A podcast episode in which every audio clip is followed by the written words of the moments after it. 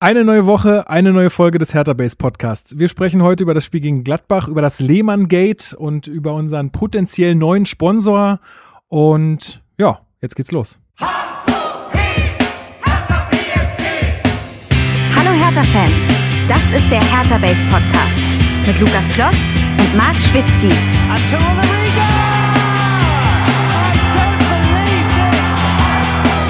Das habe ich noch nie gesehen. Die wenigsten, wenigsten haben Ahnung vom Fußball. Und die sagen, ja, Hertha ist mein Verein und können normalerweise nicht mal drei Spieler nennen. Und deswegen rede ich damit ja nicht so, es sei denn, ich will so ein bisschen aufhetzen und sage mal, ich freue mich. Oder, eigentlich bin ich auch für Hertha, aber der Verein ist einfach zu schwach und ja. müssen halt lernen. Und damit herzlich willkommen zum Hertha Base Podcast. Marc Schwitzky begrüße ich an meiner Seite. Bitte zähl mir doch mal drei Hertha-Spieler auf. Sonst rede ich nämlich nicht mit dir hier. Oha, das ist jetzt Druck. Ähm, ich nenne mal die drei Spieler, die meiner Freundin immer einfallen, weil ich die ja gerade schule. Die kann ich schon über zehn Hertha-Spieler nennen. Die, die, die hat sich nämlich die Eselbrücke gebaut, Peter PKW, was Peter Pickerick ist.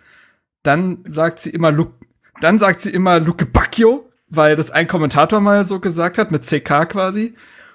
Und sie nennt dann auch immer ziemlich schnell äh, Schwolo, weil er am Kasten steht. Ja. So, super. Dann äh, hast du die Prüfung schon mal bestanden und auch äh, die Prüfung meines Vorredners. Ja, das ist auch, das war irgendwie so eine Doku auf YouTube über die, über den Bierbrunnen, einem Gesundbrunnen und da saß halt irgend so ein Typ und dieses Zitat fand ich so witzig, deswegen habe ich sie mit reingenommen. Und zum anderen, äh, ja, begrüße ich heute eine Person, die ähm, quasi einer der Urväter dieses Podcasts ist und schon sehr lange nicht mehr dabei war. Warum? Das dabei ist er jung. Genau, dabei ist er jung, auch im Namen. Den, den habe ich mir fast schon aufgeschrieben, dass ich den irgendwann bringe, damit der Buzzer aktiviert wird. ja. So, jetzt, pst, ich muss dich noch ankündigen. Sorry. Ähm, ähm, aber er kann uns auch gleich selber sagen, warum er nicht äh, so lange dabei war. Und ich glaube, er kriegt ziemlich feuchte Träume, wenn er sich die Top 4 der aktuellen Tabelle anguckt. Äh, ich grüße nach Adlershof. Äh, schön, dass du wieder mit dabei bist. Alex. Danke, danke. Und da sieht man, wie lange wir uns nicht äh, auf Podcast-Ebene gesprochen haben. Ich bin umgezogen nach Johannisthal. Was? Du wohnst in Johannisthal? Ja, ja. Ja, so. ich bin weit in den Westen gezogen. Ah. Zwei S-Bahn-Stationen. Okay. Ja. Achso, ich habe ich hab hier noch ein Zitat rausgesucht, ähm, das dich ganz gut beschreibt. Er ist ein anständiger Junge, ich kenne ihn jahrelang. Er hat immer sauber und fair versucht zu spielen. gehst du da mit, Marc? Gehst, gehst du da mit? Alex steht schon für ein bisschen dreckig, also weiß ich nicht. Äh, so ein aber nee, ist, Junge. Aber ist ein guter, ist ein guter. Ein guter. Danke, okay, danke. Cool. Ich, ich, ihr könnt es nicht sehen, ich werde rot. Gut, dass wir ein Audioformat sind. Tatsache.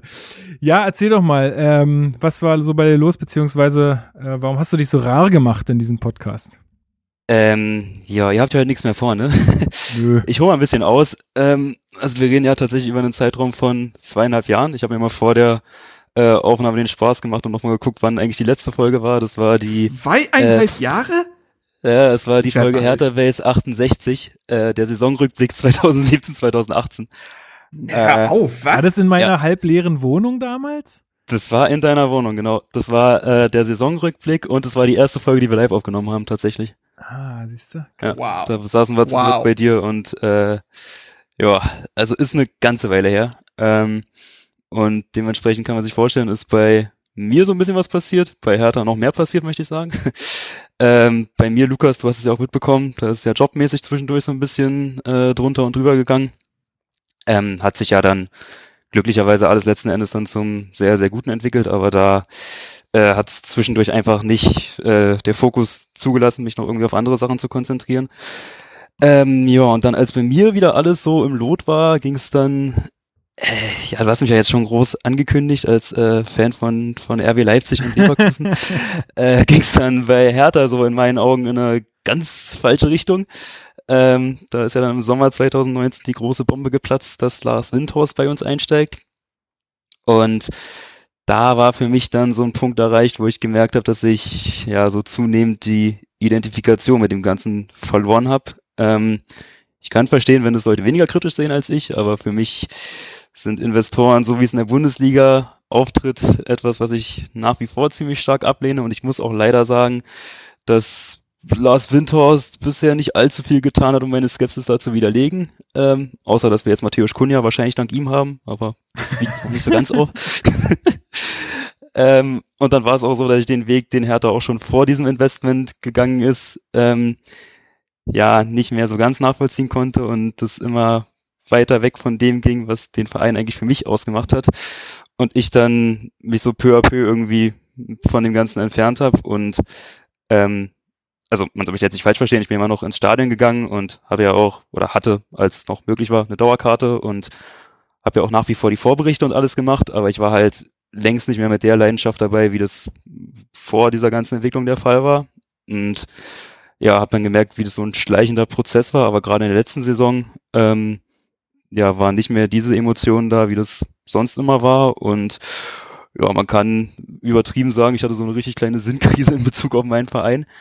Ähm, und ich sage da bewusst mein Verein, weil ich bin ja seit 2004 Mitglied von Hertha BSC und da kommen wir dann auch gleich schon zum Thema. Ähm, nachdem dann die Personale Jens Lehmann verkündet wurde, äh, war ich tatsächlich ganz kurz davor und habe sehr lange mit dem Gedanken gespielt, die Mitgliedschaft zu kündigen, weil ähm, ja, nach dem, was ich so aufgezählt habe, die ganze Entwicklung, äh, was mir schon ziemlich viel Bauchweh bereitet hat, war da für mich dann tatsächlich die rote Linie endgültig übertreten. Ähm, und jetzt so der Bogen, was hat das mit dem Podcast zu tun?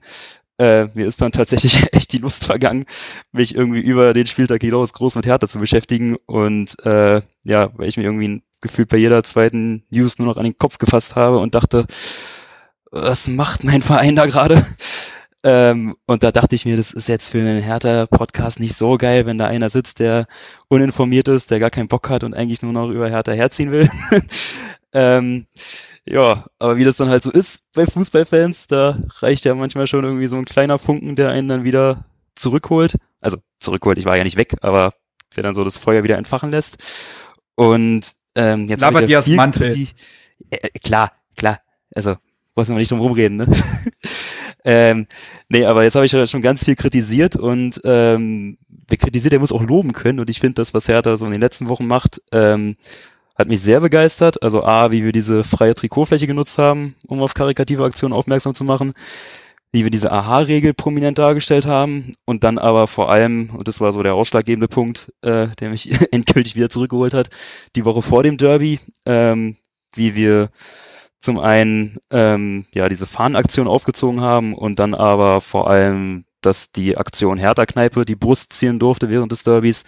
Das war so ein Moment, wo ich dachte, ja, geht doch. so, wie, wieso nicht gleich so? Und äh, ja, was dann so die, äh, die Liebe, die ja nie weg war, aber so ein bisschen Mitleidenschaft gezogen hat, wieder so voll entfachen ließ. Und ähm, ja, jetzt hoffe ich einfach nur jeden Tag, dass es so bleibt und dass er dann nicht morgen bekannt gibt, dass Qatar Airways uns sponsort. Ja. Und äh, ja, das, das war so mein kleiner Seelenstriptease dazu. Ja, cool. Äh, aber ist doch gut. Das ist auch schön, ähm, dass, du, dass du das mal hier so rauslässt. Und ich denke, es geht ja, ging ja nicht nur dir so in der Vergangenheit, sondern glaube ich auch vielen anderen so. Insofern glaube ich, ist das ganz cool, das auch mal von jemandem anders hier zu hören. Ähm, ja, steigen wir doch mal ein. Also nochmal kurz, kurz zu Lehmann. Es ist natürlich ja so, dass äh, Hertha dafür jetzt ja nicht so wahnsinnig viel kann, ne, um da nochmal alle ins Boot zu holen. Also äh, er sitzt ja im Aufsichtsrat Aufsichtsrat der KGAA, weil Windhorst dort drei Sitze besetzen darf. Ähm, und er dann halt einer der Auserwählten von ihm ist. Man, man, weiß ja irgendwie von Windhorst, der holt sich dann da ganz große Namen immer gerne ran. Äh, unbestritten ist Lehmann ein großer Name im Fußballgeschäft, allerdings jetzt äh, vielleicht auch über Torwarthandschuhe hinaus äh, nicht, nicht so das schillerndste Aushängeschild, aber gut. Ähm, genau, steigen wir mal ein. Also Lehmann äh, war eingeladen im Doppelpass. Ähm, im Dopa-Hashtag, wie man es jetzt immer nennt. Ähm, und alle hatten schon die schlimmsten Befürchtungen. Oh Gott, was wird der sich da wieder leisten? Und das wird ja wieder mit uns in Verbindung gebracht und so. Und aber man muss ehrlich sagen, ich habe das jetzt nicht gesehen, aber ich habe so ein bisschen verfolgt. Die Leute, die es gesehen haben. Alex, hast du es gesehen, ja, ne?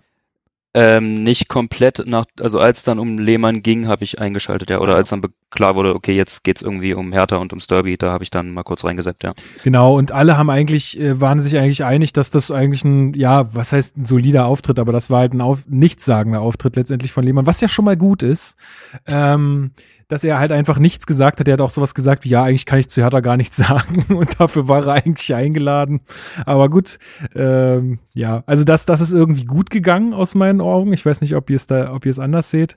Äh, ja, also inhaltlich schon. Also er hat wenig Schaden angerichtet, so kann man sagen. Das war ja das, was wir alle befürchtet hatten. Aber also jemand, den man jetzt, also klar, richtig, er spricht nicht für den Verein, das hat er ja auch gesagt, aber also wirft A die Frage, warum setzt man ihn dann hin? Also mir tat es richtig, richtig weh, dass da von Union-Seite Sebastian Fiebrich saß, den, jemand, den ich sehr schätze, der genau, macht den Podcast von Textilvergehen, beziehungsweise genau, Podcast, ja. genau, für den ich auch das Interview gemacht habe. Also wir machen ja vor den Vorberichten immer Interviews mit Experten von äh, gegnerischen Mannschaften und da hat er ja, mir sehr fundierte Einblicke zur Union gegeben. Und dass ja dann so einer für Union spricht und so die öffentliche Wahrnehmung dann Jens Lehmann für Hertha sprechen soll. Das hat schon mal irgendwie nicht ins Sendungskonzept gepasst. Und dann war es aber auch so, dass er da, auch wenn er nicht viel Schaden angerichtet hat, keinen wirklich sympathischen Auftritt hingelegt hat. Also wie er da immer sich rausreden wollte und dann einfach gesagt hat, ganz am Anfang, als man nur so am Rand um Hertha ging, ja, nee, beantworte ich halt nicht. Und dann meinte Thomas Helmer dann so flapsig, ja, ist aber schon irgendwie unhöflich, ne? Ja, ist dann so. Oh Gott. Und, so ein ganz eigenartiger also Auftritt. Souverän war es nicht. Ja. Ah, okay. Ich habe auch keine ja, dann, Sekunde als dann, gesehen. Also als es dann direkt um Hertha ging, dann, also das, ich weiß nicht, ob ihr den Dopa jetzt in den letzten, also ich habe es jetzt auch erst wieder ein paar Mal geguckt, als dann so jemand wie Max Jakob Ostern eingeladen wurde und die mal probiert haben, sich so ein bisschen mehr an die Blogger-Szene anzugliedern.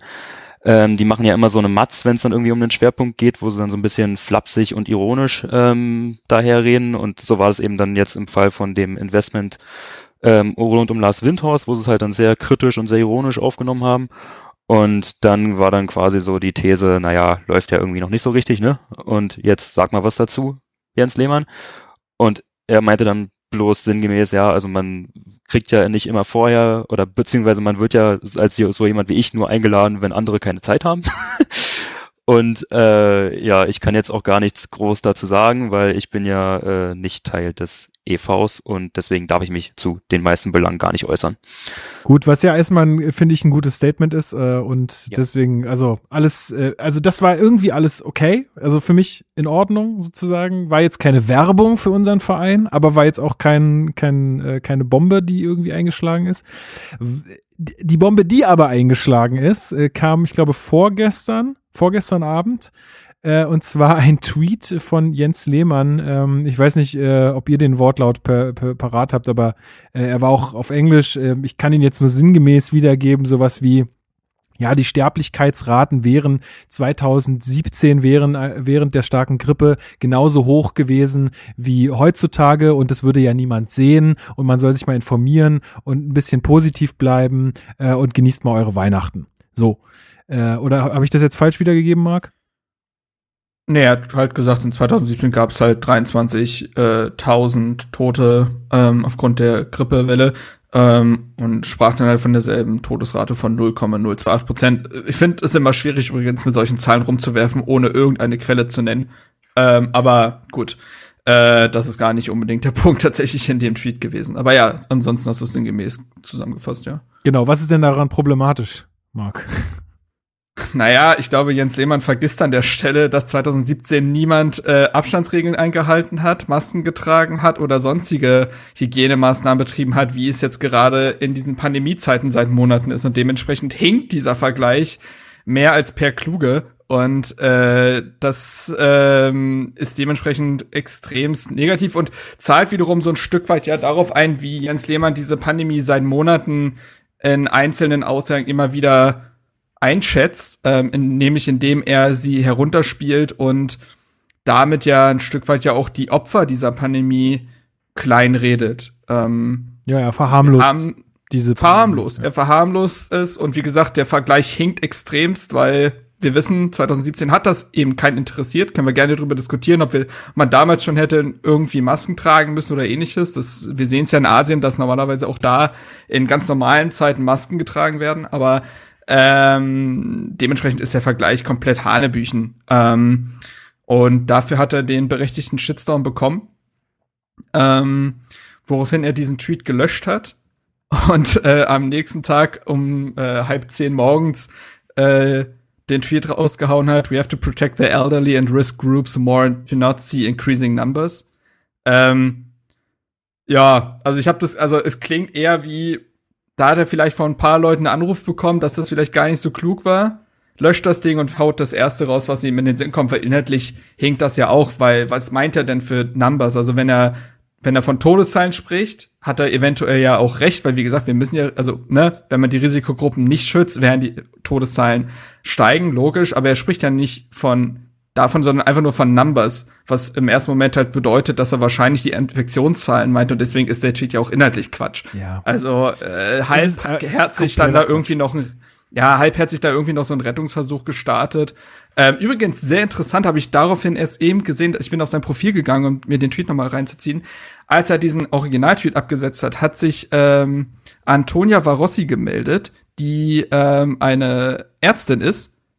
Und ähm, sie schrieb lieber, Jens Lehmann, ich lade Sie hiermit herzlich in Hamburg auf unsere Station ein, dann können Sie sich vor Ort ein Bild machen und Ihren Vergleich vielleicht noch einmal überdenken. Maske und Schutzkleidung stelle ich Ihnen.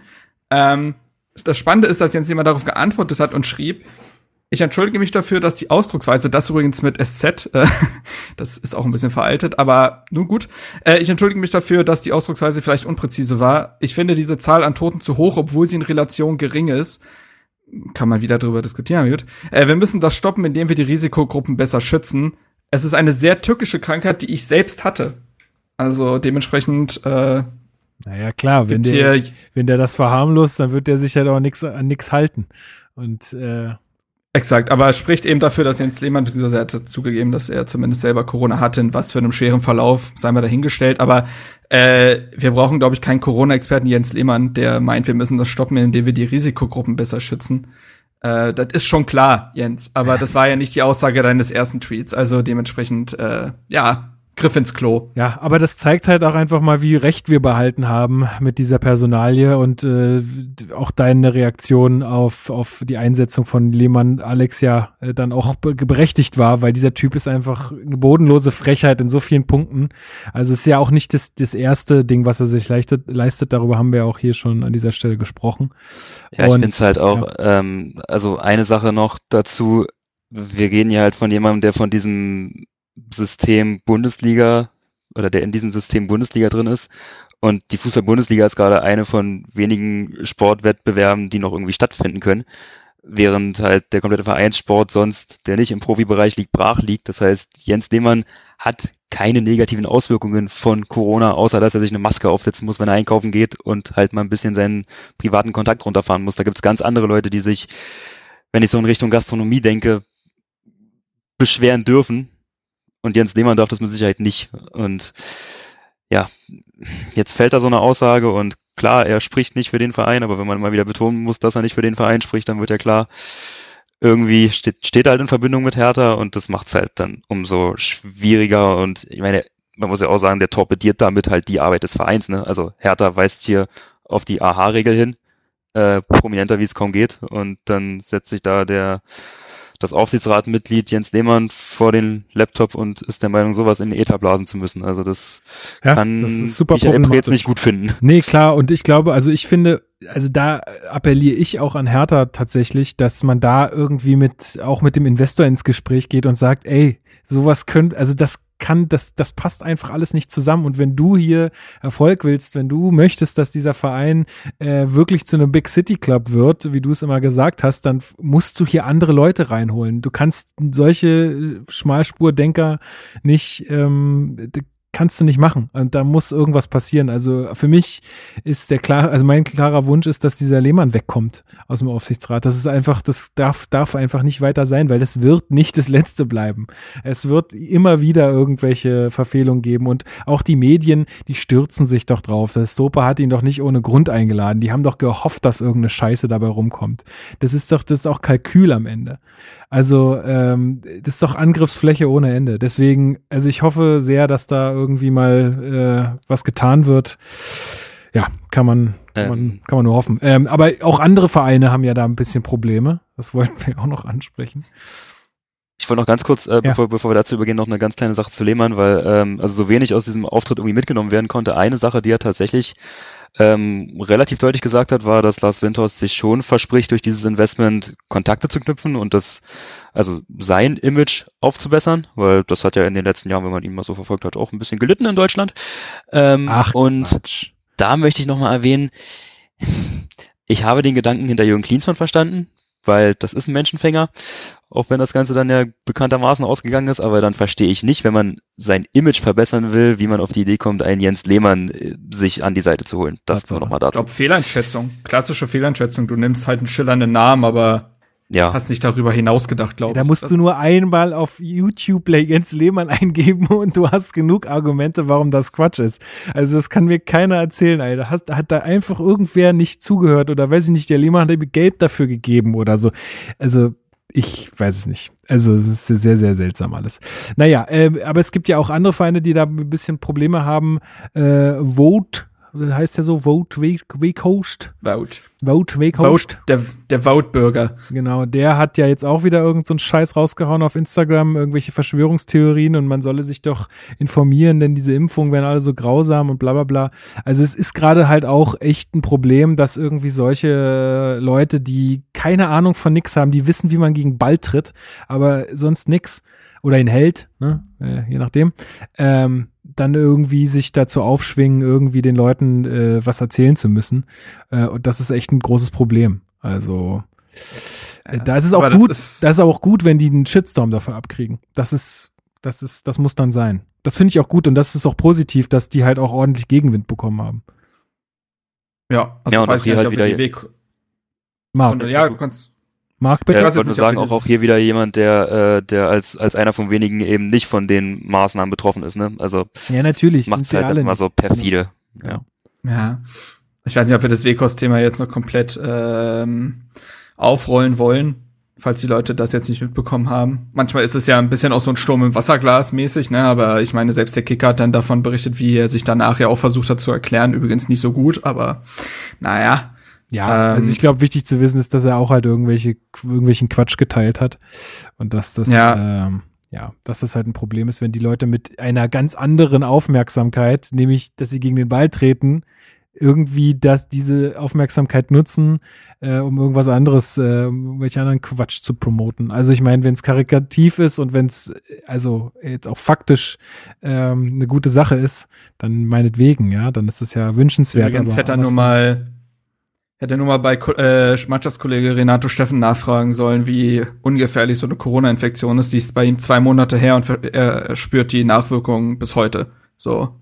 Ähm, und ähm, der Spieler Wang von Leipzig ähm, hatte quasi gesagt, dass er fast tot gewesen wäre. Wow. Also in den ersten sieben Tagen. Also er hatte wohl extrem starke Symptome. Und ähm, der hat jetzt auch erstmal äh, also äh, sein Herz ist wohl eventuell angegriffen, beziehungsweise muss halt von Belastung freigehalten werden. Ähm, der wird auch für den Rest des Jahres nicht mehr gegen Ball treten. Also ähm, und das sind Profisportler, so die ihr Leben lang gesünder gelebt haben als so ziemlich jeder andere so im Durchschnitt der Gesellschaft. Und ähm, das äh, dann solche Sachen zu posten auf einem Instagram-Account, dem über 50.000 Menschen folgen, wahrscheinlich auch viele Jugendliche und Kinder, so ist äh, Wahnsinn. Also ähm, ja, der hat sich dann halt versucht zu rechtfertigen in dem Sinne, ich habe mich als Familienvater nur versucht, umfassend zu informieren. Mhm. Und teilt dann etwas von einer Dr. Christiane Nordrup, die ausgebildete Gynäkologin ist und Bücher über, äh, über die Kraft schamanischer Heilung schreibt. ja, also die wäre auch meine erste Anlaufstelle in Sachen Pandemie und Viruserkrankung. Also hm, ich, so informiere ich mich auch immer. Das ist auch das Ding. Gut. Natürlich darfst du dich als Familienvater bezüglich Impfrisiken informieren, um Gottes Willen. Also natürlich darfst du das, aber es gibt einen Unterschied zwischen ich informiere mich umfassend und ich teile Verschwörungsschwurbel-Sachen auf Instagram. Also äh, zumal seine Frau genau dasselbe tut. Er hat das ja gelöscht, seine Frau mittlerweile auch, aber seine Frau tut das genau dasselbe.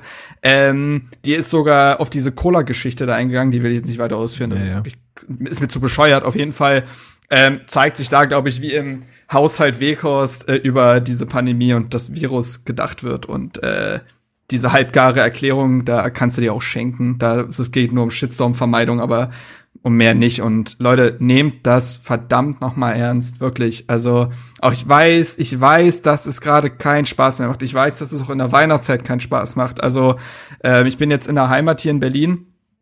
Es wird bei meinen Eltern und bei meinen Brüdern bleiben. Man wird jetzt auch sonst niemanden sehen, außer äh, in der Familie. Und das ist alles ungeil, aber es ist einfach, wie es ist. Und wenn wir uns nicht am Riemen reißen, haben wir die ganze Scheiße noch für Jahre. So, ja. und dementsprechend wir haben auch, wir haben auch gestern zweieinhalb Stunden Familiencall gehabt. Naja, also gefühlte zweieinhalb Stunden auf jeden Fall. Ich weiß nicht ganz, ganz genau, wie lang es war. Es war sehr lang auf jeden Fall. Äh, und haben auch besprochen, wie wir es jetzt an Weihnachten machen. Und da gab es auch sehr unterschiedliche Meinungen teilweise. Und äh, also jetzt nicht grundsätzlich, aber halt so, wie, wie vorsichtig muss man jetzt sein. Ähm, und äh, ja, das ist ein Thema, was uns, glaube ich, gerade alle beschäftigt, aber es ist super wichtig. Also ähm, genau, ich glaube, ja, ich, wir wissen alle, was gerade Phase ist. Nimmt das äh, ernst, was, was jetzt gerade von den Regierungen äh, gefordert wird, auch von den Ländern und äh, haltet euch da bestmöglich dran, setzt euren Kopf ein und ähm, dann äh, kriegen wir das alle auch hin. Ja, das ist, ähm, das ist absehbar, dass das irgendwann auch mal aufhört. Gut, äh, also jetzt, ja, jetzt sind wir hier irgendwie so ein Corona-Ding abgedriftet. Aber es ist halt auch einfach wichtig und äh, vielleicht kommen wir da mal zum Feedback, was wir für die letzte Sendung bekommen haben, denn das, äh, ähm, ja, hat uns auch ein bisschen ermuntert, sowas jetzt nicht ganz rauszulassen aus diesem Podcast. Also wir haben viel tolles Feedback bekommen, auch äh, für unseren äh, kleinen Ausflug ähm, aufs, zum Thema Rassismus ähm, was sehr viele Leute sehr positiv aufgenommen haben und ähm, ja, davon dafür für das Feedback wollten wir uns einfach nochmal kurz bedanken. Also es ist toll.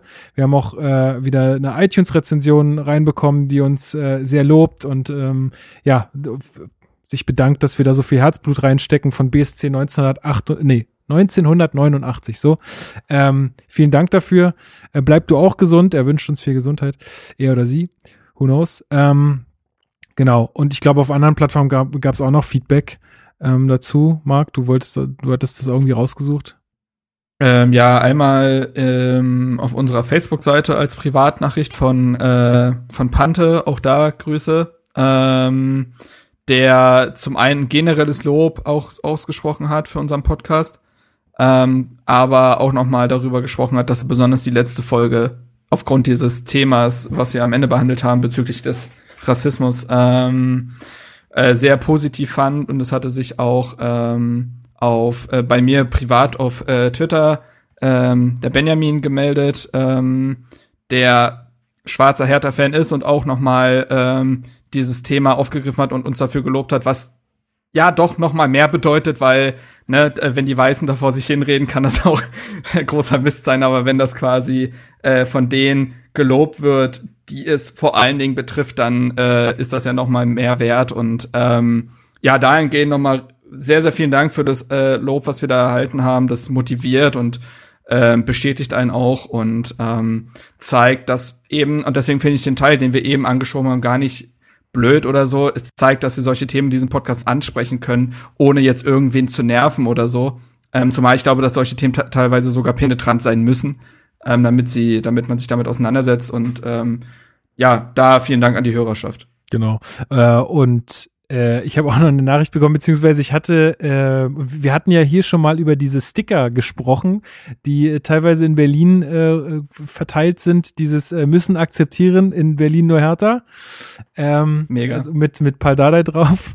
Äh, und da hatte uns der gute Steven hatte uns darauf hingewiesen, dass äh, das Hauptstadtkommando äh, diese Sticker angefertigt hat. Äh, und äh, wie, ich habe mich dann bei denen gemeldet, weil ich davon auch welche haben wollte. Und die haben auch nochmal positives Feedback zum Podcast da gelassen. Also auch da vielen Dank. Und eure Sticker sind noch nicht angekommen, Leute. Also ich weiß nicht, ihr habt Schweinerei. Ihr, ihr wolltet die Anfang oder ihr habt sie Anfang letzter Woche weggeschickt. Vielleicht arbeitet ein Unioner in meiner Poststelle. ich habe keine Ahnung, aber sie sind noch nicht da. Nicht äh, nur im Senat, auch bei der Post sind die. Überall verteilt. Schweine. Nee, ähm, ja, aber gucken, vielleicht kommen sie noch an. Gerade ist ja bei der Post, glaube ich, auch Land unter. Ähm, ja, aber vielen, vielen Dank äh, für das ganze Feedback. Äh, jedes Mal wieder kann ich das nur sagen. Das ist äh, sehr, sehr cool. Und ich glaube, dann ähm, können wir jetzt auch ähm, wieder ein bisschen mehr zu Hertha kommen.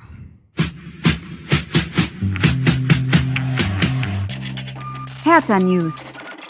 Genau, wir kommen nämlich zu den Hertha-News, auch was, was uns betrifft und was vielleicht Alex auch ganz besonders auch wieder gefreut hat, beziehungsweise seine positive Stimmung äh, noch etwas verstärkt hat, war, dass Hertha uns tatsächlich mittlerweile auf Twitter folgt und uns auch auf Twitter geteilt hat äh, und dazu aufgerufen haben, äh, uns doch mal zu folgen und äh, mal unseren äh, Content auszuchecken, oder? Das war doch auch bestimmt eine Sache, die dir sehr gut gefallen hat. Ja, das war natürlich die Kirsche auf der Torte. Also jetzt klingt total ironisch, aber ist natürlich mega geil. Also ich meine, wir machen das hier seit äh, mag noch länger, ich seit knapp sieben Jahren. ähm, und wenn dann halt sowas kommt, also von seinem eigenen Verein dann mal retweetet zu werden, das klingt jetzt irgendwie mega lapidar, aber da ist mir schon das Herz richtig äh, aufgegangen. Ja. ja, da merkt man ja auch so ein bisschen einen kleinen Strategiewechsel vielleicht. Ne? Also es halt war ja, wir hatten eine Zeit lang, wo äh, vielleicht erinnern sich einige noch, wo Schießer noch ähm, bei Hertha war. Da gab es auch mal so eine Zeit lang, da war auf Twitter, da war Twitter im Hertha-Kontext glaube ich noch nicht so groß, aber ähm, da gab es auch schon immer mal, wo sie unseren Podcast mal geteilt haben oder so. Aber dann eine lange Zeit lang nichts und äh, das haben wir ja auch schon an dieser Stelle häufiger gesagt, dass wir uns dann auch immer mal wieder bemüht haben, mit den Vereinen in Verbindung zu treten und wir da jetzt jetzt, äh, Marc, schon irgendwie einen Strategiewechsel wahrnehmen, oder? Total. Also ähm, das hatte man auch daran gesehen, dass ja auch andere ähm, Fananliegen und Projekte dann auf Twitter geteilt wurden, meistens halt in irgendeiner sozialen äh, Funktion. Und ähm, ja, das also tatsächlich, du sagst, es ist ein Strategiewechsel, was den Verein noch nahbarer macht, was irgendwie darauf einzahlt, was in den letzten Wochen und Monaten passiert ist, aber vor allen Dingen Wochen und ähm, was dem Verein ja gut zu Gesicht steht. Und ähm, ich glaube, wir uns, wir haben uns ja auch immer gefragt, was denn auch dagegen spricht, solche Dinge zu teilen. Also man verliert dabei ja nichts. Im Gegenteil. Und ähm, da ist tatsächlich ein Umschwung zu spüren, der dem Verein, denke ich, gut tut und auch gegen dieses der kalte Agenturverein und was weiß ich äh, Image äh, spricht und dagegen arbeitet und das ist natürlich positiv klar und äh, uns hat das natürlich riesig gefreut, weil es auch das eine Bestätigung der Arbeit ist. Ja, ich denke, es ist halt vor allen Dingen auch eine Ressourcenfrage. Also du musst es halt auch priorisieren, so ein Thema, ne? Weil klar, wenn du sowas mal anfängst, dann und die Leute sich irgendwie dran gewöhnen, dass so Hertha dann auch so dahinterher ist und guckt, was passiert so in der Fanschaft, welche Fanmedien gibt's da vielleicht und äh, konzentrieren wir uns jetzt nur auf einen, der da mitmacht oder versuchen wir auch ein bisschen alle gleichberechtigt äh, zu behandeln.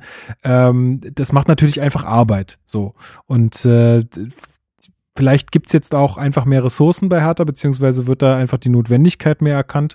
Und ähm, ja, ist nur positiv zu bemerken. Eine andere Sache, die ich auch noch ganz toll finde, ist, äh, es gab so ein Video Hertana helfen auf YouTube, äh, könnt ihr mal auf dem YouTube-Kanal gucken, äh, wo das erste Mal so ein bisschen, also so in einem etwas legereren Umfeld äh, unser neuer CEO Carsten Schmidt zu Wort kam. Und ganz ehrlich, wie der da stand, habt ihr das Video gesehen?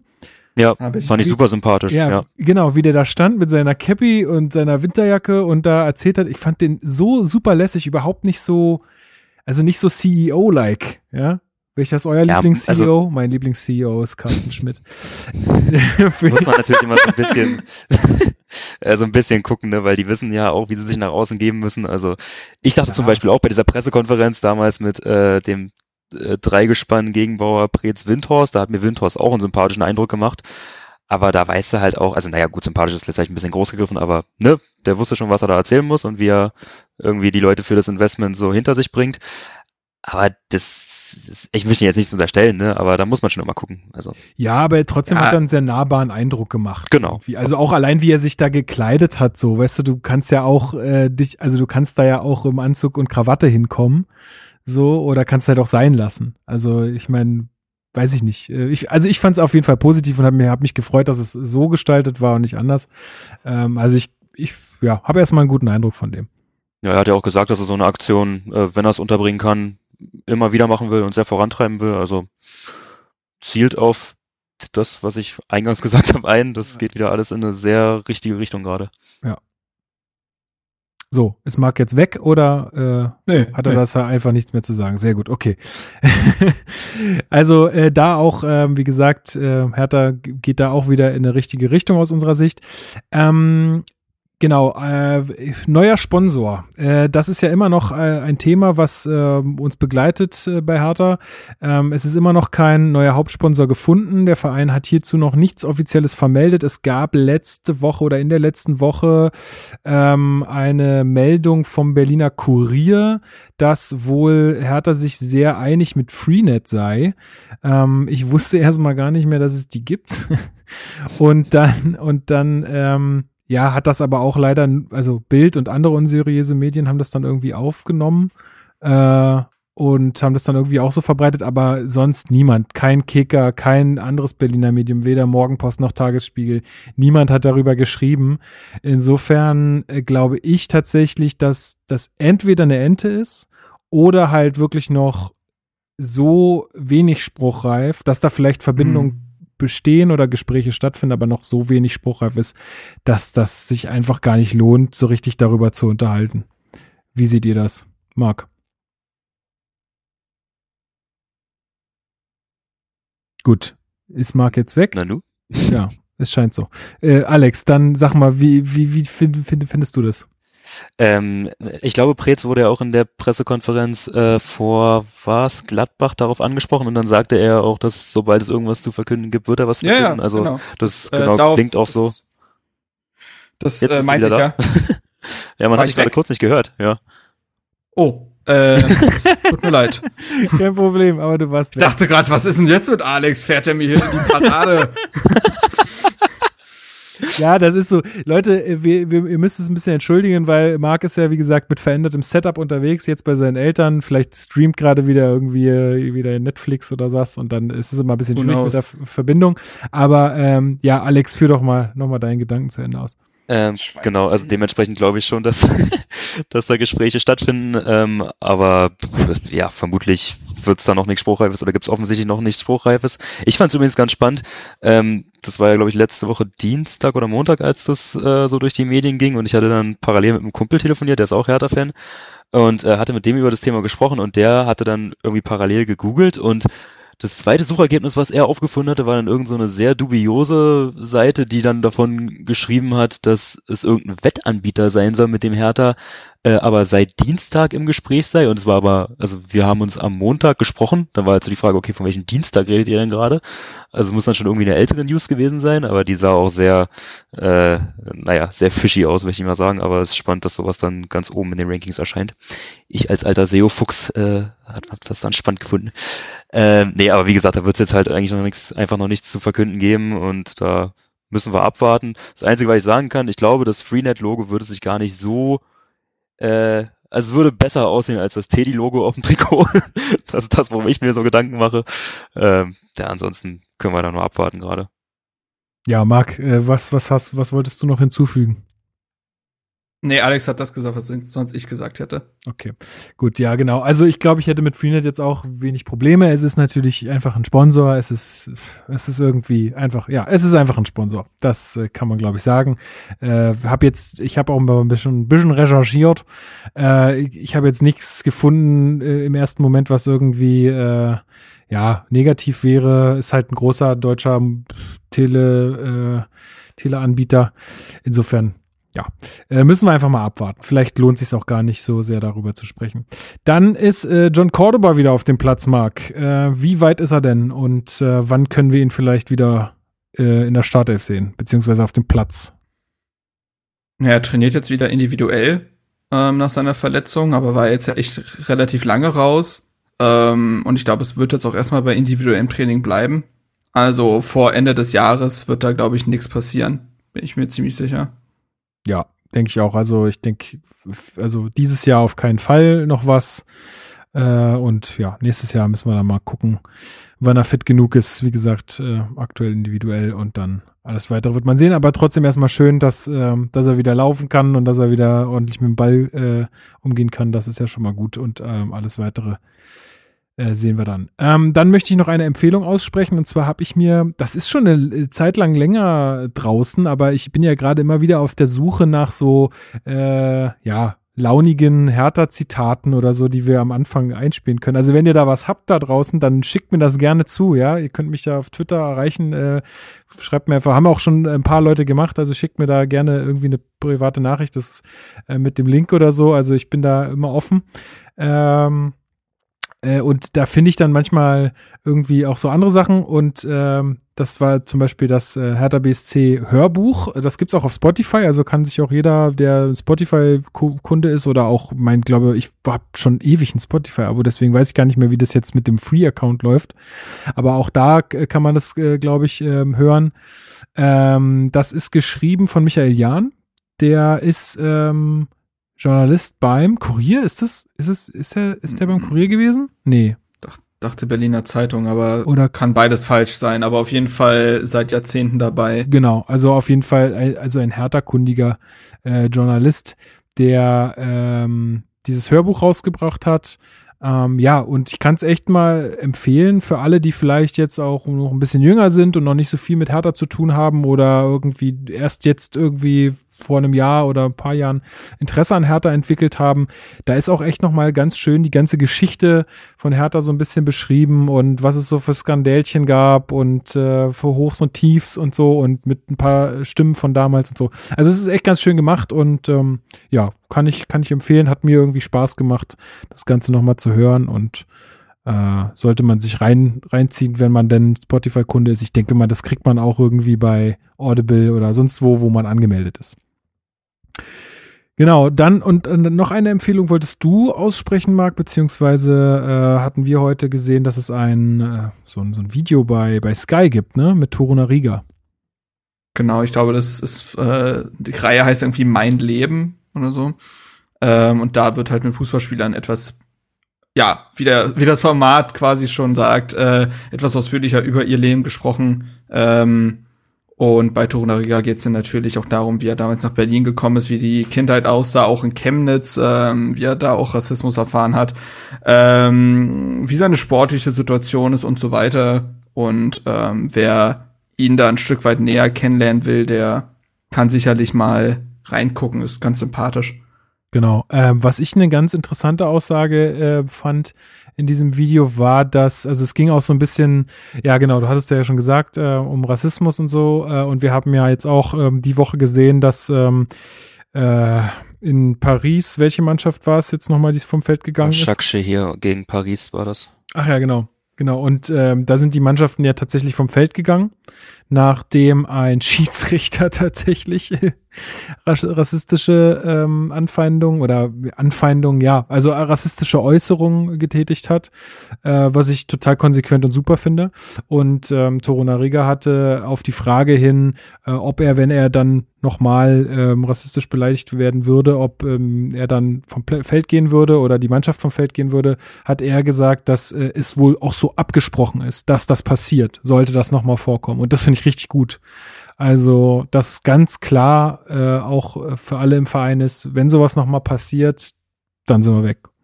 Wir gehen, wir gehen nicht mehr aufs Spielfeld, wenn solche Leute im Publikum sitzen, die sowas machen. Finde ich eine gute Sache. Ja, fand ich auch in Paris sehr stark, dass sich da sofort ähm, auch die Pariser Spieler angeschlossen haben. Also Kilian Mbappé war es ja, der da so der, der Hauptredensführer war, der dann auch sofort dann an Ort und Stelle war, nachdem ähm, offenkundig wurde, was dieser vierte Offizielle da ähm, von sich gegeben hat. Und der hat sofort gesagt, mit dem vierten Offiziellen spielen wir nicht weiter. Das fand ich ein starkes Statement. Sehr, sehr gut. Und Ich glaube, es haben alle, alle außer Thomas Tuchel waren da sehr schnell einer Meinung. Ja, ja. Naja. was hat Thomas Tuchel schon wieder gesagt? Mann, der Typ geht mir auch so auf die Eier, ey.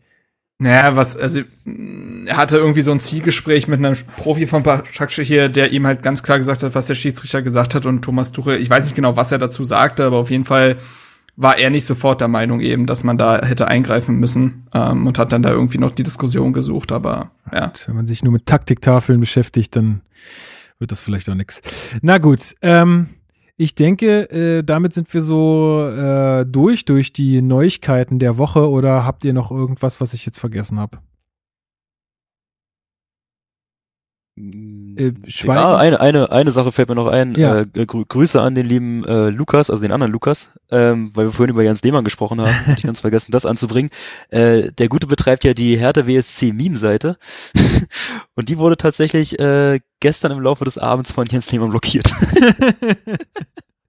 ja, da, dazu würde ich gerne nochmal einen kurzen Einspieler machen, den ich vorbereitet habe. Jens Lehmann jemand, der Menschen für sich begeistern kann und hinter sich bringen kann? Warum machen Sie? Was war das für eine Frage?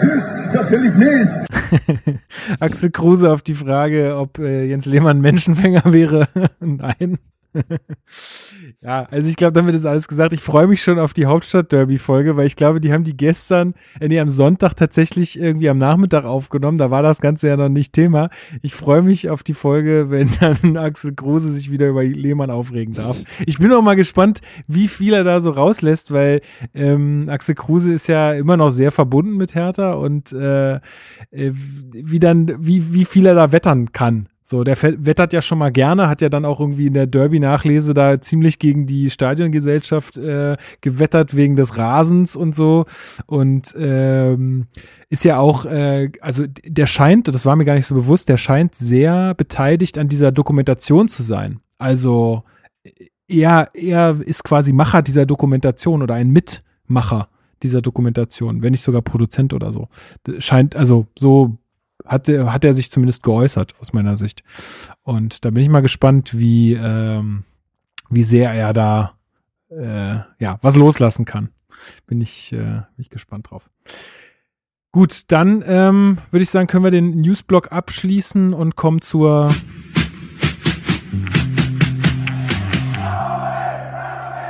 Spielanalyse.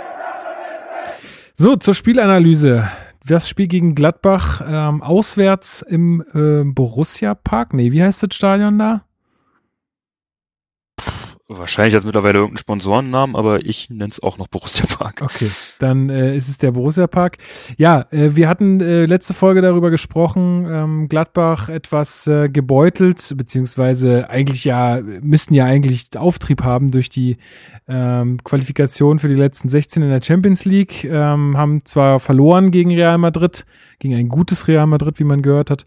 Ähm, aber ja, haben es trotzdem geschafft, ähm, die äh, Runde der letzten 16 zu erreichen und ähm, haben auch so ein bisschen rotiert. Also im Tor äh, stand äh, nicht wie sonst der Sommer, sondern der Sippel.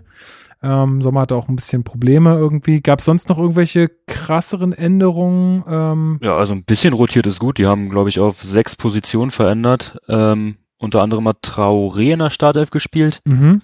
Der hat in dieser Saison bisher sieben Minuten in der Liga absolviert. Ähm, und ah, ich weiß Stindl nicht war nicht dabei. Stindl, Player und Tyram waren auf jeden Fall alle auf der Bank. Lazaro hat hinten rechts gespielt, natürlich für uns ganz interessant. Ähm, Hannes Wolf, der jetzt auch nicht so zum Stammrepertoire äh, zählt, der hat gespielt. Ich glaube, das waren so die Änderungen. Und Embolo als Kapitän, das fand ich noch ganz spannend. Ja, krass.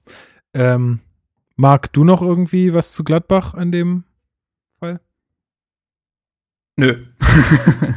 Gut. Also, okay, ich sehe jetzt auch gerade eine Nachricht, dass wir, dass wir immer mal wieder weg sind bei dir. Ja, das tut mir leid. Ähm, ich hoffe, wir kriegen das jetzt trotzdem ganz gut hin. Ähm, bei Hertha äh, kann man sagen, ähm, gab es jetzt nicht so die mega Überraschung. Also Dilrosun äh, durfte starten und Piontek auch. Das war ja aber abzusehen, nachdem ähm, nachdem äh, einmal Kunja gesperrt war und dann auch äh, die beiden ja im, im Derby relativ gute ähm, Leistung hingelegt haben. Ähm, ja, sonst noch irgendwie was Spannendes bei der Härteaufstellung? Ich glaube nicht, ne? Nee, sonst alles beim Alten stark wieder ähm, auf der 6, Toussaint auf der Bank. Ja, genau. Das waren eigentlich so die einzigen Auffälligkeiten noch. Ja. Ich muss jetzt immer wieder blöd fragen, aber Marc, hörst du uns? Bist du da? Trinkpause. Juti, ja, äh, wir haben jetzt leider Marc gerade äh, an die Weiten des Internets verloren. Ja, wie schon gerade gesagt, es ist ähm, so, dass er jetzt bei seiner Familie ist über Weihnachten und das ist auch ein Haushalt mit mehreren Personen, wo viele das Internet benutzen und ähm, ja, anscheinend äh, gibt's da gerade irgendwie Probleme. Aber ich habe irgendwie auch heute, irgendwie habe ich heute auch so ein bisschen das Gefühl, dass irgendwie heute alles crasht. Ne? Heute war auch irgendwie Google down für ein paar Minuten. Äh, Boah, also, ja, hahaha. Pass auf, ich hatte ja heute eine äh, Präsentationsprüfung um 14 Uhr und wir hatten uns dann äh, mit meiner Unigruppe nochmal um 13 Uhr oder so zusammengesetzt und wir Idioten haben natürlich, äh, also wir haben das in Drive gemacht ja, klar. und haben die Präsentation halt noch nicht lokal gespeichert. Oh. Und dann war auf einmal Drive weg. Oh. Und wir die ganze Zeit F5, F5, dann haben wir irgendwann angefangen, nach fünf Minuten, nachdem es ja nicht geklappt hat, die Folien dann manuell, weil du kannst die auch nicht irgendwie Steuerung A, alle dann ins lokale PowerPoint rüber äh, sondern musstest dann wirklich dann die Inhalte manuell rüber kopieren. Und ey, wir, wir waren auf 180, weißt du, wir wollten uns eigentlich nur noch mal kurz zusammensetzen, um irgendwie das durchzusprechen. Das glaube ich. Und dann um 13.30 Uhr ging es zum Glück wieder, aber boah, da dachten wir auch so, okay, also das eine Mal in zehn Jahren, wo Google down ist und wir müssen gleich eine Präsentation halten. Das ist, das ist tatsächlich, aber da merkt man mal, wie abhängig man dann so ist ja. ne? von, von so einem ja. Dienst oder von so einem Dienstleister. Das ist echt Wahnsinn eigentlich. Äh, ja, krass. Also, naja, gut. Also deswegen musst du jetzt hier abliefern. Ja, ja klar. Dafür bist klar. du da und ähm, dann machen wir jetzt einfach weiter. Also, nochmal, ähm, wir haben die Aufstellung jetzt äh, soweit besprochen. Äh, wir ohne Kunja, ähm, Gladbach sehr ähm, rotiert äh, aufgrund von Champions League. Ähm, genau. Wie ist dir denn oder was ist dir denn überhaupt von der ersten Halbzeit im Gedächtnis geblieben, Alex? also ich habe mir so ein bisschen nebenbei Notizen gemacht und die erste Torchance, die ich mir aufgeschrieben habe, die war in der 30. Minute. Ja, Bis dahin war das äh, pff, ja ziemlich viel Leerlauf, wobei ich sagen muss, dass das für mich vor allem ähm, ein Kompliment an Hertha ist, weil ähm, ich finde, wir haben das von Beginn an sehr druckvoll gemacht, sind da in meinen Augen sehr gut in die Zweikämpfe gekommen. Ähm, haben auch immer mal wieder, was man ja so fordert, äh, so kleine Fouls gezogen. Also jetzt nichts, wofür man in einer fünf Minute schon gelb kriegt, aber also standen den Gladbachern da gerade im Mittelfeld schon ordentlich auf den Füßen. Ja, aber ich, und, glaub, es hat sich aber auch so ein bisschen auf Gegenseitigkeit beruht, hatte ja. ich das Gefühl. Es war ein sehr, ähm, ja, von faul geprägtem Spiel irgendwie. Also hatte ja, ich so den Eindruck. Hast halt auch gemerkt bei Gladbach, da, da waren die Automatismen halt nicht so drin. Geht ja auch nicht bei sechs Rotationen. Also nee, klar. die haben zwar gerade in der Offensive sich echt gut aufgestellt. Also da kannst du ja fast beliebig rotieren. Aber also ob jetzt ein Tyram, Player, Stindel oder dann eben ein Wolf, äh, Lazaro und so weiter spielen, das macht dann schon nochmal einen Unterschied. Also da hast du gemerkt, die sind nicht, nicht ganz aufeinander eingestimmt, haben dann auch eher den, probiert irgendwie über den Kampf ins Spiel zu kommen. Ähm, aber hat mich jetzt nicht weiter gestört. Also gerade Niklas Stark muss ich da herausheben der hat mir da richtig gut gefallen. Der hatte so ein, zwei Szenen, auch in der Anfangsphase, wo er, glaube ich, in der, in der Anfangsphase einen Konter sehr gut unterbunden hat. Ähm, also der ist da für mich so ein bisschen herausgestochen. Ja, der kommt so ein bisschen immer mehr rein. Also defensiv macht er seinen Job, glaube ich, jetzt so seit mehreren Spielen wieder relativ gut. Oder also sehr, sehr solide, wenn nicht sehr gut solide sogar. Ähm, was ihm ja, oder was wir ja auch schon mal ein bisschen hier gesagt haben, ist, dass es ihm so ein bisschen abgeht, ist ähm, das Offensive, da hatte er auch eine ganz gute Gelegenheit einmal äh, im Strafraum, wo er dann äh, abschließt, wo dann so ein bisschen Hand gefordert wird, was es aber nicht war. Ähm, das sah gar nicht so schlecht aus, muss ich ehrlich sagen. Äh, der war natürlich jetzt nicht so abgeschlossen, wie ein Stürmer es hätte äh, ja, tun können. Ähm, äh, Piontek hat er dann auch noch mal danach so ein bisschen gefordert, ey, spiel mir doch den Ball zu, aber ehrlich gesagt war da auch gar keine Möglichkeit für Stark in dem Moment da. Also hätte Pekarik da gestanden, wäre das Ding drin gewesen. Ne? Ja, natürlich. Und Goalgetter, der auch wieder einen Weitschuss hatte. Ja, ja Wahnsinn. Äh, also der auch gar nicht so schlecht war, der ging relativ knapp am Tor vorbei. Also es, es gab so ein paar Chancen auch für auch für Gladbach. Also die hatten tatsächlich die beste Chance aus meiner Sicht in der ersten Hälfte, wo Wolf dann aus ja doch äh, ja waren schon 30 Meter wahrscheinlich, also 25 bis 30 Meter äh, abzieht. Äh, Schwolo darf dann ein bisschen spektakulär fliegen. War jetzt glaube ich kein großes Problem, aber der war schon ziemlich stramm geschossen der der ähm, Schuss und direkt aufs Tor. Ähm, und die Chance, die du ansprachst, war, glaube ich, die von Dilrosion und Piontek wieder. Wo Dilrosion, äh, nee, ja? nee, tatsächlich habe ich mir noch eine Chance von Gladbach äh, vor der von ähm, Wolf notiert. Das war kurz davor. Ähm, da ist äh, Embolo war es über links irgendwie in den Strafraum rein und hat dann da aus relativ spitzen Winkel abgezogen. Mhm. Weiß nicht, ob du dich daran erinnerst. Ähm, das war kurz vor der Chance von Wolf, aber ja, letzten Endes waren es alle alles Bälle, da konnte sich Schwolo, glaube ich, relativ gut präsentieren. Also das war jetzt nichts, wo er jetzt irgendwie groß in Bedrängnis geraten ist. Ja, genau. Ähm, also äh, total ausgeglichenes Spiel. Beide Teams haben es gut verstanden, den anderen möglichst weit weg vom Tor zu halten. Äh, ist nicht viel passiert in Halbzeit eins, was aber fand ich für mich voll, vollkommen in Ordnung ging. Also ich meine, gegen Gladbach, ja. auch wenn sie, sagen wir mal, äh, rotiert sind und ähm, in so einer Englisch, also in einer weiteren englischen Woche, äh, Woche steckten, äh, war das für mich total fein, äh, zumal man ja auch gesehen hat, dass wir da ganz gut mithalten können. Ähm, ja, und äh, dann in der zweiten Halbzeit, wie, also da, da erstmal die Frage, wie hat dir denn das Spiel von Dodi Luke Bacchio gefallen? also bis, ja, wohl eigentlich nicht, ich wollte gerade sagen, bis zu der Szene, aber hat er, ist er vor allem durch Ballverluste aufgefallen, aber ehrlicherweise war ja die Torvorlage äh, auch nicht wirklich sein Verdienst. Also nee. ja, er, er tankt sich, also er tankt sich da erstmal, also erstmal bewegt er sich Richtung Strafraum, er kommt erstmal in die gefährlichen Räume. Das war gut. Allerdings muss man da einschränkend sagen, das war vor allem dem sehr passiven Abwehrverhalten von, ich glaube, Wendt und Neuhaus müssten es gewesen sein, die da so mitgelaufen sind, aber ihn halt überhaupt nicht unter Druck setzen. Also es war so mehr Geleitschutzmäßig. Ähm, ja, und dann hat er den Platz und hebt auch, glaube ich, den Kopf und hat dann die Zeit, sich zu überlegen, wo er ihn hinpasst und passt ihn halt komplett straight auf Dennis Zakaria. Ja. Also wirklich so daneben wieder. Ey, ich dachte auch, was, wie, also ich fand auch die Aktion davor war super. Also er hat, er hat den Raum genutzt, den er bekommen hat, aber dann halt einfach genau in die Beine des Gegenspielers zu spielen. Ja. Da war eigentlich schon wieder fast vorbei für mich im Kopf, aber ähm, was ich glaube, dann ist es Dirosun, der dann gedankenschnell ist und den Ball von Zakaria erobert ähm, zu Darida passt und der äh, legt dann schön ab für Gendusi und äh, der schweißt den voll ein ins Tor. Also es war ey, wirklich ein tolles Tor. Ja, also Gemälde von einem Schuss, da, also Sippel hatte so ein paar Bälle oder Schwolo auch, die, die, wo man sich als Torwart irgendwie gut zeigen kann, wo man schön fliegen kann. Ich erinnere mich auch noch an einen Freistoß dann später, aber bei dem Ding, da, da kannst du halt gar nichts machen. Also, ja. das das war unhaltbar. Schön platziert und äh, voll rein. Ich fand auch sein Jubel ganz geil. so ja. dieses so, äh, ja, ich weiß gar nicht, was ich gemacht habe oder irgendwie so diese Geste, die man so manchmal als Emoji rausholt auf dem Handy. Ja. Das fand ich irgendwie ganz witzig. Äh, also das war echt ein schönes Tor und ähm, ja, eigentlich eigentlich ja total gut für uns im Spielverlauf. Ne? Also so willst du es ja machen, auswärts 1-0 führen äh, und dann auf die Umschaltsituationen auch äh, gerade als Hertha irgendwie warten. Ähm, ja aber dann und halt auch gut zu wissen, dass wir mal, ähm, sorry, dass ich da reingreife, ja, aber nochmal gut zu wissen, dass wir ähm, auch ohne Kunja mal Torgefahr aus dem Mittelfeld entwickeln können.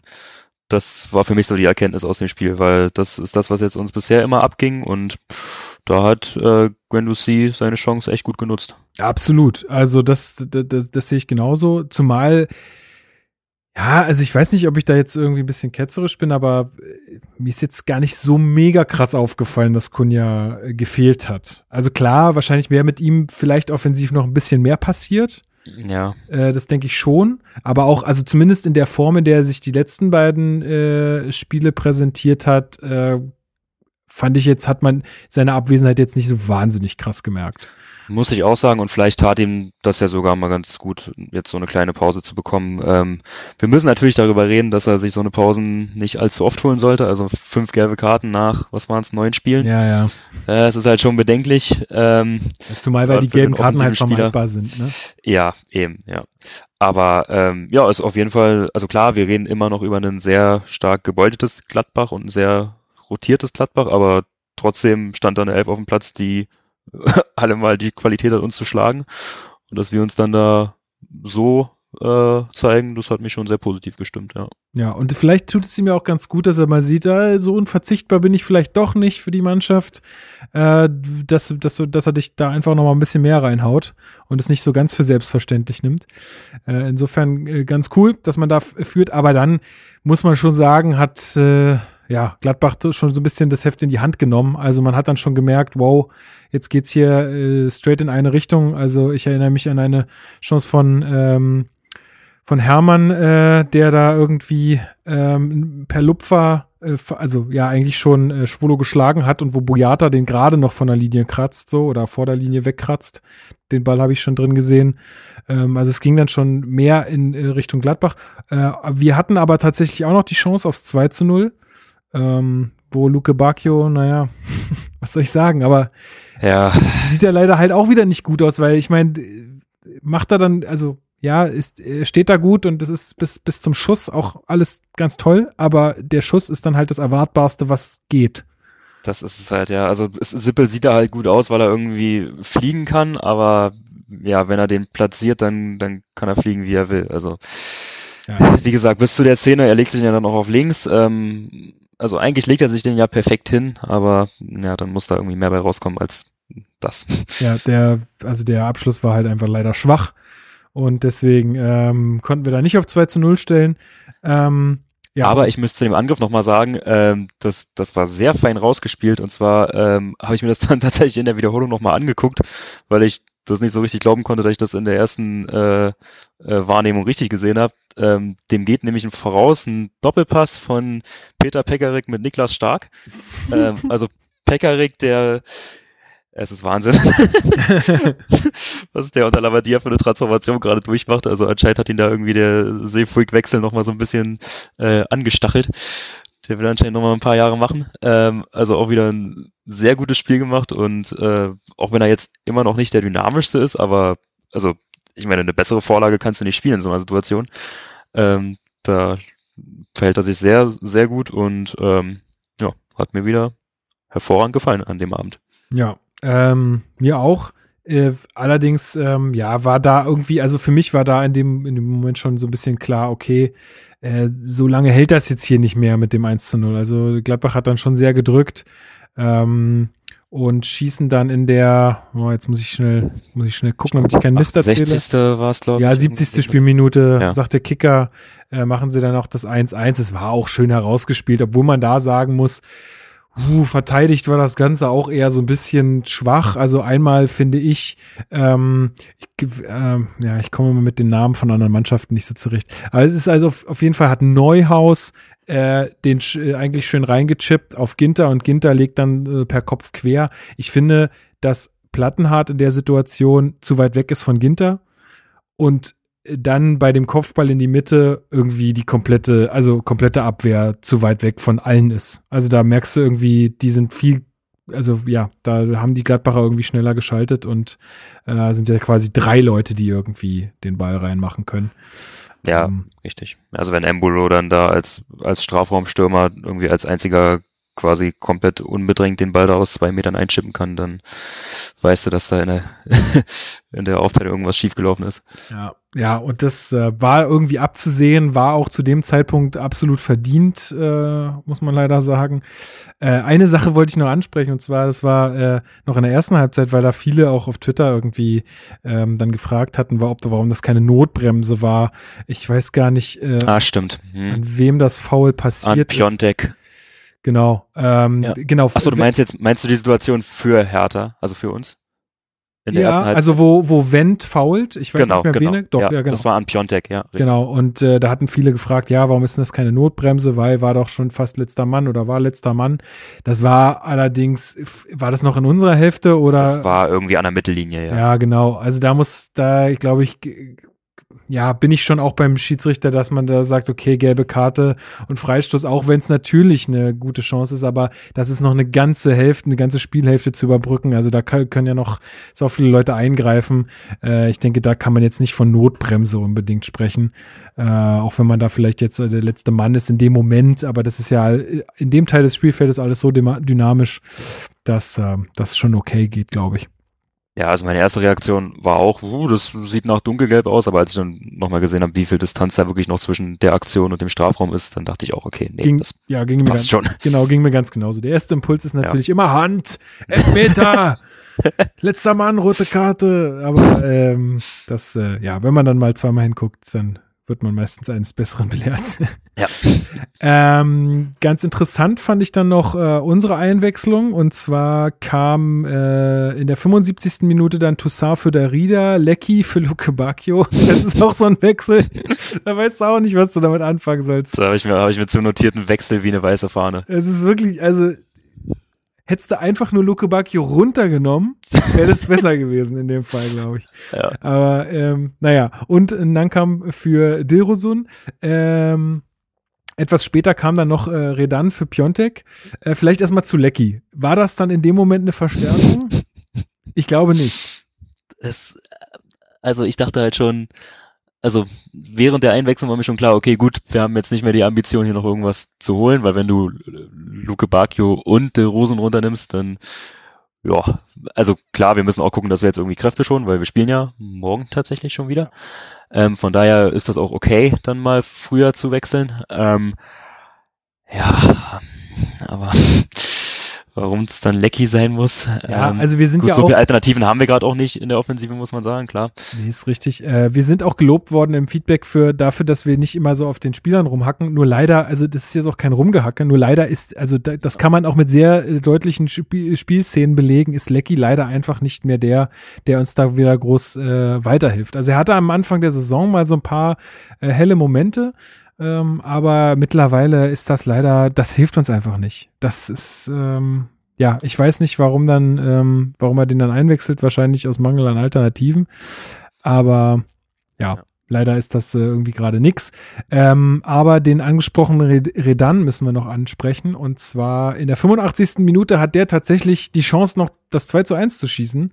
Ähm, sogar eine relativ gute Gelegenheit. Nach weitem Abschlag von Schwolo geht der Ball so durch Freund und Feind hindurch bis zu Redan, der dann ja quasi alleine aufs Tor laufen kann und dann den Ball nicht richtig trifft. Äh, war dann auch eine sehr ja, sehr dynamische Situation. Ähm, kann man sicherlich besser machen, aber es war seine erste Ballberührung. Ja. Insofern kein Vorwurf. Aber ähm, ja, das wäre natürlich ein toller, ähm, eine tolle Sache gewesen. Ja. Aber. Und zwei Minuten später äh, war es ja dann Gangkamp, der nochmal eine gute Szene hatte. Ähm, die habe ich jetzt leider tatsächlich in den Wiederholungen von The Zone nicht mehr gefunden, aber ich kann mich nur erinnern, dass er da äh, sich gut in den Strafraum durchtankt und dann, ich glaube, so halb rechts quer legt. Aber ja, dann, wie schon in der Situation mit Luke Bacchio, ist dann irgendwie kein Abnehmer da.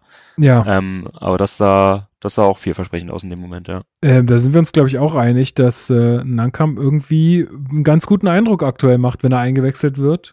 Ja. Und ähm, also ich wäre ja dafür, dass man den mal von Beginn an bringt und Luke Bacchio mal auf die Bank setzt und dem mal, weiß ich nicht, mal so einen Wink gibt, so, ey, Junge, du bist hier nicht gesetzt, äh, du musst schon dich halt auch, du musst dich hier schon anstrengen, weil ich glaube bei Luke Bacchio, dass da, da verzerren einige lichte Momente so ein bisschen die, die Wahrnehmung auch häufig, weil der hat ja, der macht ja seine Tore und hat seine Torbeteiligung, aber dazwischen ist echt oft lange nix.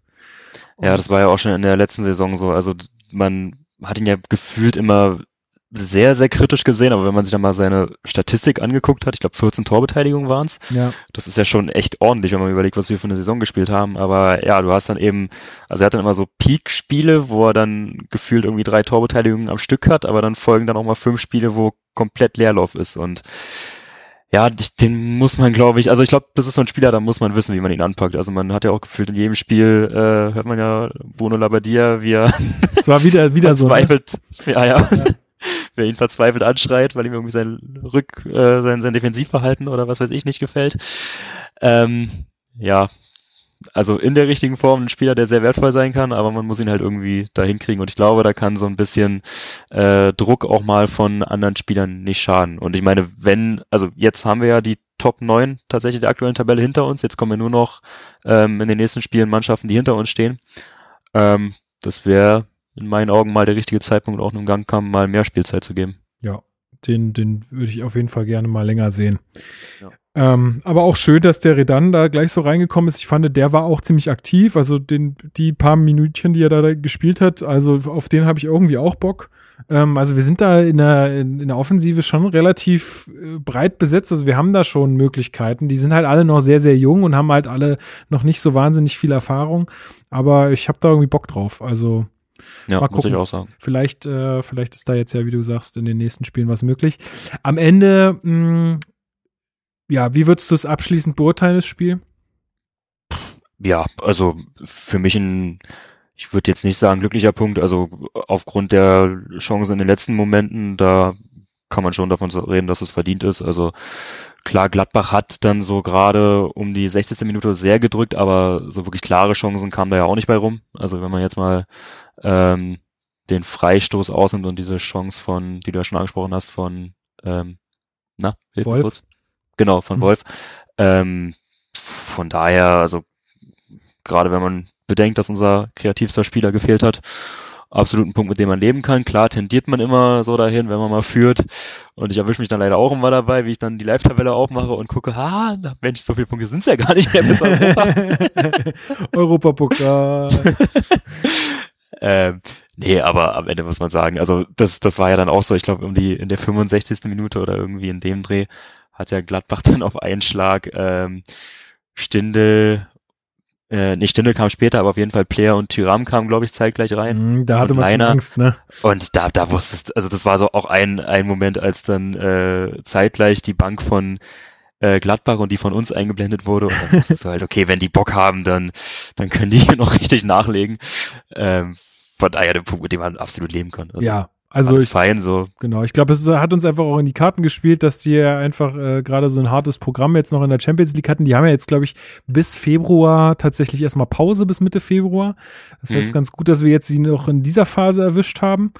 Ähm, und ja, am Ende ist es absolut leistungsgerecht. Ich glaube, Labadia hat es auch gesagt, es hätte in die eine wie in die andere Richtung gehen können. Insofern äh, können wir mit dem Punkt, glaube ich, besser leben als Gladbach tatsächlich, weil die ja auch Definitiv, noch äh, relativ weit äh, hinter ihren Erwartungen hinken. Ähm, ja, also glaube, wir sind da jetzt erstmal fein raus aus der Nummer äh, mit den ganzen Top-Mannschaften. Wie gesagt, ähm, dann kommen wir doch mal so ein bisschen zum Ausblick gegen ähm, Mainz. Äh, morgen Abend tatsächlich schon wieder, beziehungsweise wenn ihr das hört, vielleicht sogar heute Abend schon. Ähm, um, also wir nehmen am Montagabend auf, um 20.30 Uhr am Dienstagabend gegen Mainz im Olympiastadion. Also ich glaube, da brauchen wir nicht viel drum herum zu reden. Das Ding muss auf jeden Fall gewonnen werden. Ja, also jetzt kommen halt generell die Spiele, da gibt's dann kein Wenn und Aber mehr und wir haben jetzt eine gute Grundlage dafür gelegt. Also haben uns, ich habe nochmal nachgeguckt, wir haben ja tatsächlich, wenn man mal das Dortmund-Spiel ausnimmt, uns auch defensiv wahnsinnig stabilisiert. Ähm, also wir haben jetzt in den letzten, ich glaube, sechs Spielen nie mehr als ein Gegentor kassiert. Ähm, und äh, vor Mainz musst du jetzt auch offensiv eh keine große Angst haben. Ähm, da gibt's jetzt keine, keine Ausreden. Also da den Vorletzten der Tabelle, die haben auch äh, Die haben die elf ja im- Spiele, fünf Punkte. Genau, elf Spiele, Sieg. fünf Punkte. Ja, haben äh, Anfang September, äh, Ende September, also nach zwei Spieltagen den Trainer gewechselt. Ähm, seitdem, also der Co-Trainer hat dann übernommen, der hat dann in neun Spielen fünf Punkte geholt. Also ein Trainereffekt ist da jetzt auch nichts, was wir befürchten müssen. wir haben jetzt zuletzt gegen Bielefeld und Köln verloren. Ähm, ja, sieht nicht ganz so rosig aus und da musste jetzt die drei Punkte holen. Ja, also ich sag's nochmal, der Sieg, den sie eingefahren haben, war gegen Freiburg und die zwei Unentschieden, die sie erreicht haben, waren gegen Schalke und Hoffenheim. Also das sind alles nicht Mannschaften, die in irgendeiner Art und Weise äh, stark wären. Also ja, also wir haben es ja auch schon häufiger in der Vergangenheit gesehen, dass wir dann solche Mannschaften wieder aufbauen. Ne? Das ist ja auch immer so äh, immer so das Ding, was man so als Fan sagt. Aber ja, also ja, da, da ist jetzt die Mannschaft einfach wirklich gefordert. Äh, ich denke, dass man da seine Gelegenheit bekommen wird. Und ich habe aber auch das Gefühl, so wie ich das jetzt aus den Interviews äh, rausgehört habe, aber auch das, ähm, ja, äh, bin ich äh, guten Mutes, dass die das da alle auch gut ernst nehmen und ganz genau wissen, was jetzt äh, ansteht und das, wie gesagt, jetzt nicht sagen, oh ja, da kommen jetzt halt die, die, die, die schießen wir jetzt alle ab, sondern ich glaube, die nehmen das da schon ernst. Äh, und der Labadia ist, glaube ich, auch jemand, der das dem Team gut vermitteln kann. Insofern glaube ich auch dran, dass wir die da mit einem schönen 3-0 nach Hause schicken. Ja, gut, ich bin ja bekanntermaßen da so ein bisschen zurückhaltender, aber nee, aber klar, mit einem dann jetzt auch ausgeruhterem Kunja, da kann man schon optimistisch an die Sache rangehen, glaube ich. Ja, würde ich. Äh, Weil ich muss sagen, also zu Mainz vielleicht noch so ein paar Takes, ich werde aus denen nicht so richtig schlau, weil ich habe mir vorhin nochmal den Kader angeguckt, da ist ein Boetius, ein Mateta, ein Kevin Stöger, den ich bei Düsseldorf mega fand, den hätte ich eigentlich am liebsten bei uns gehabt, Nia KT, ein Latzer, also die können alle kicken, aber also irgendwie haben die eine ganz verrückte Saison. Also das ist ja auch so, so, also wenn man jetzt an Mainz denkt, denkt man ja auch nicht gleich daran, dass sie einen, einen Spielerstreik lostreten und damit quasi den Trainer wegbefördern. Also das war ja am Anfang der Saison, Mhm. wo sie ja gegen Bayer Lorzer gestreikt haben, nachdem der ähm, Adam Saleh aus dem Training verbannt hat, aus dem Kader gestrichen hat.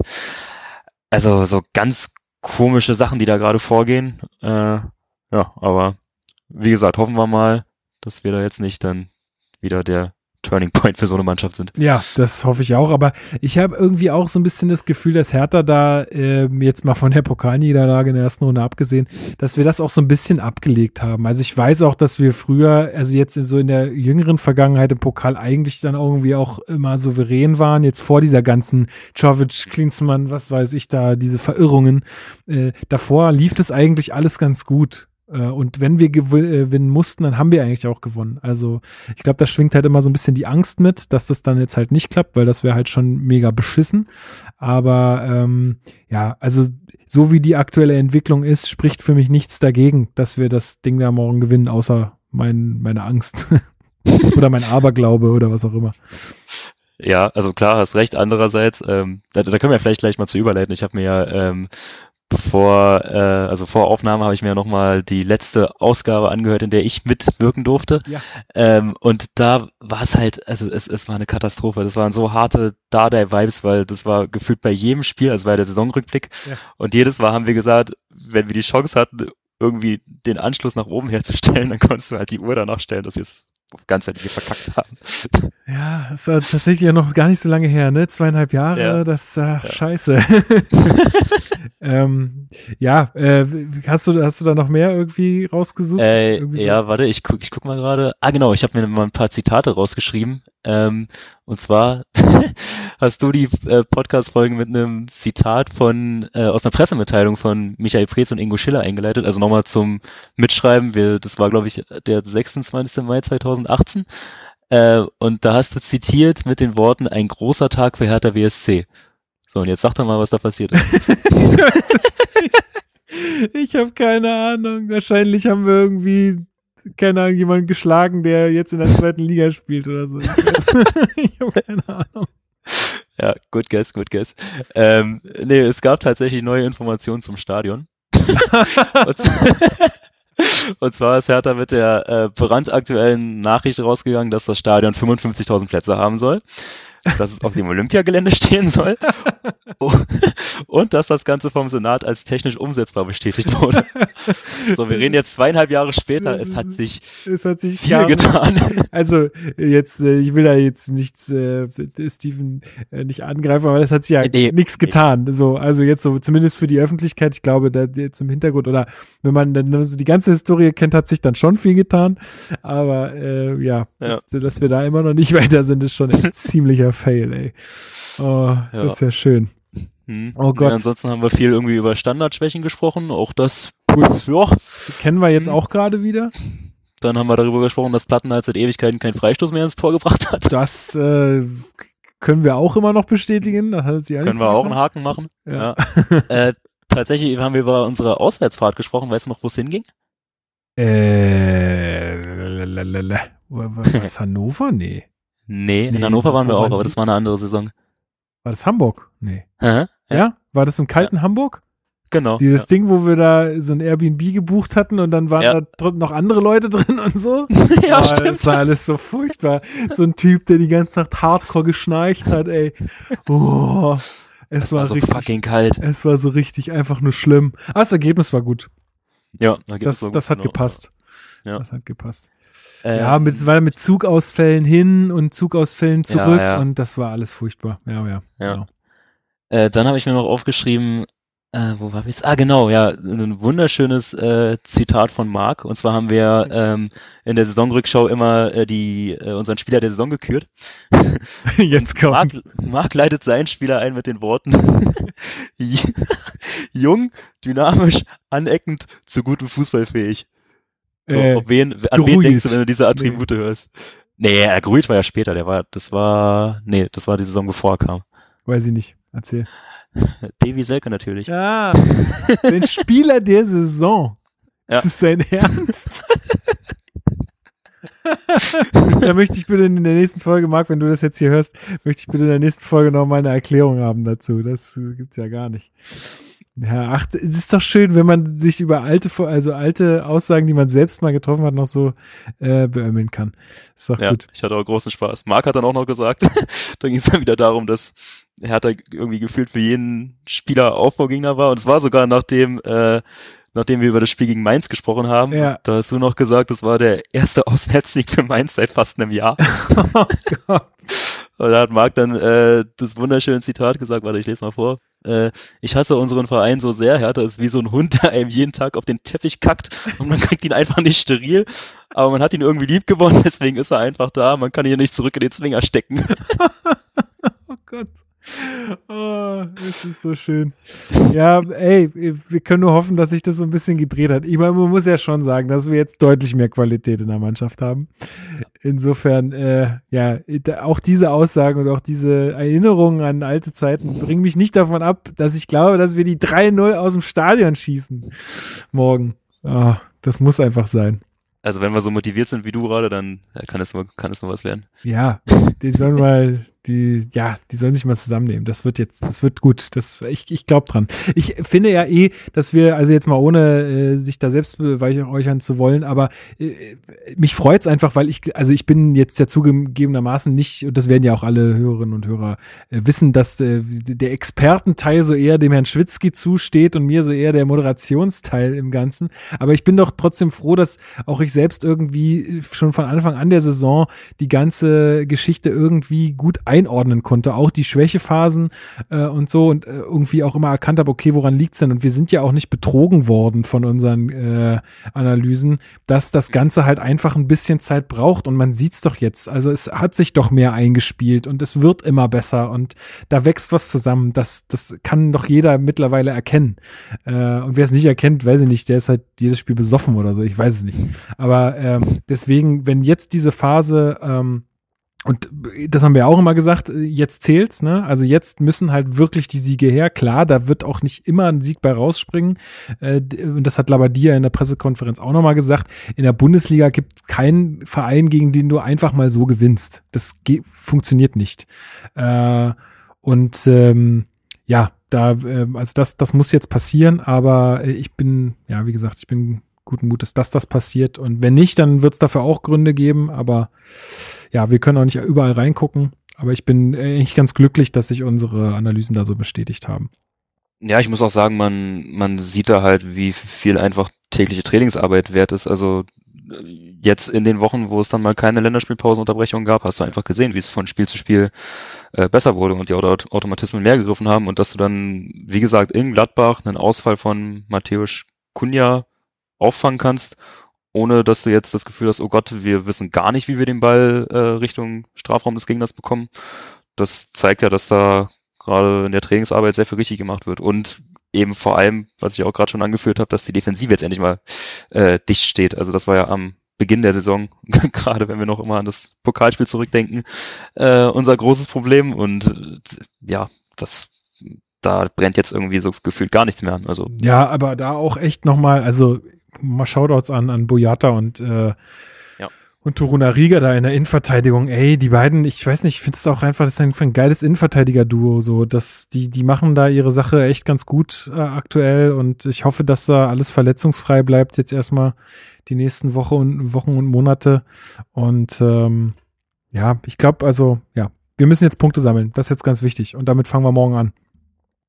Amen. Genau, Amen. Ähm, dazu kann ich vielleicht noch sagen, also jetzt bin ich mir natürlich nicht mehr so sicher nach diesen Internetproblemen, die Herr Schwitzky jetzt hier so hat, aber äh, unser Plan war, dass wir am Mittwoch ähm, irgendwie in meiner Mittagspause oder so nochmal eine kleine Folge ähm, für euch aufnehmen zum äh, Spiel gegen Mainz, ähm, dass wir das kurz besprechen.